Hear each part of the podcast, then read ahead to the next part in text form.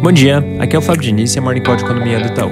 No plano internacional, os jornais repercutem os protestos ontem nos Estados Unidos. Durante a cerimônia de certificação do presidente eleito Joe Biden, uma série de manifestantes invadiu o Congresso e acabou atrasando o andar do processo.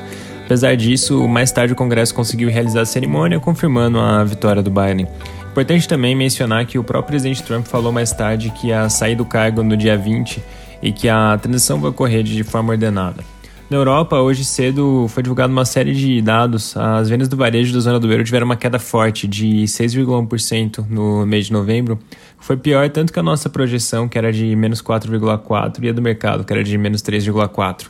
Apesar da Alemanha ter tido um resultado positivo no mês, alguns países tiveram uma queda bem significativa por conta das medidas de restrição adotadas durante o mês. Destaque para a França, que registrou uma queda de 18%. Também saiu a inflação no mês de dezembro e o índice permaneceu estável e bem fraco, em, 0, em menos 0,3% na variação anual, com o núcleo agora em 0,2%, abaixo do 0,3% registrado no mês passado. Da parte de vacina, também ontem o EMA confirmou as expectativas e aprovou o uso da vacina da Moderna na zona do euro. Lembrando que na Europa a vacinação já está em andamento e a chegada de mais uma vacina tende a acelerar o processo.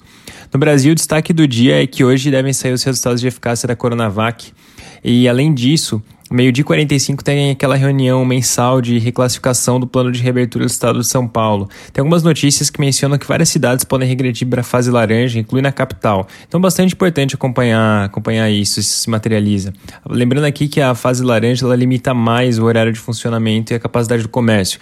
Na fase amarela, o comércio pode funcionar 10 horas com 40% da capacidade.